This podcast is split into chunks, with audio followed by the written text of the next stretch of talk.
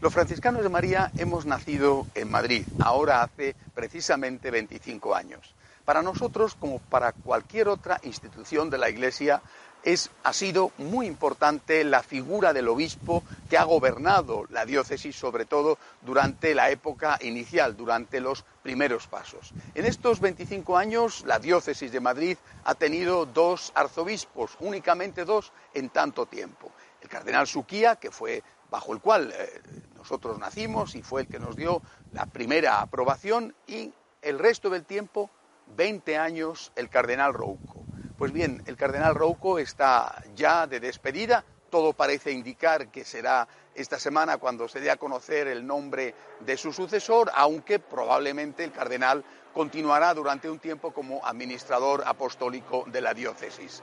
Ahora que ha llegado la hora, ha llegado el momento de decir adiós, eh, como, como superior, como fundador y presidente de los franciscanos de María, creo, me siento en la obligación y además en una obligación que hago con mucho gusto y con mucho gozo de dar las gracias. Quiero dar las gracias al cardenal Rouco porque él, aunque ya estábamos aprobados, ha sido decisivo en nuestra joven historia. Sin él así debe de ser en la Iglesia, sin el apoyo del que preside la Iglesia naciente, la Iglesia donde ha tenido lugar el nacimiento de esa institución concreta, no hubiéramos podido estar, eh, tener la aprobación pontificia y desde luego no hubiéramos podido estar en los 37 países donde ahora nos encontramos. Del mismo modo, él fue el que aprobó la asociación sacerdotal, los sacerdotes que somos franciscanos de María y que de una forma o de otra con un tipo de vínculo o con otro, eh, formamos parte de esta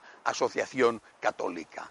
Ha sido además una persona que nos ha acompañado, que nos ha defendido y apoyado ante los problemas que hemos tenido, que como es lógico tiene cualquier institución y que en algunos momentos han sido incluso problemas difíciles. Por eso, repito, es mi deber y además lo hago con mucho agradecimiento, lo hago con mucho gusto, dar las gracias y expresarle de esta manera al cardenal arzobispo de Madrid todo lo que los franciscanos de María llevamos en nuestro corazón.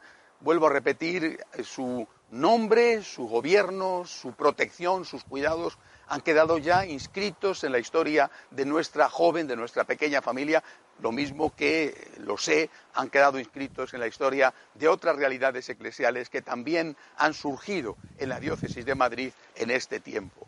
Es hora de decir hasta siempre, nunca a Dios y es hora de agradecer y sobre todo es hora de rezar. Es hora de rezar porque el don más grande que podemos hacerle a alguien, en primer lugar, es nuestra oración, después seguramente quizá necesiten otras cosas, en este caso nuestra acción de gracias expresada como una oración, pero también es hora de rezar por el que viene. Estoy seguro de que nos conoce, de que nos aprecia, de que incluso ha seguido nuestro itinerario y de que también con él podremos contar como nuestro protector, aunque ahora ya siendo una asociación pontificia, nuestra vinculación esté más directamente realizada con la Santa Sede. Gracias, señor cardenal, cuente usted siempre con nosotros, nuestra oración también por su sucesor. Adiós amigos, hasta la semana que viene, si Dios quiere.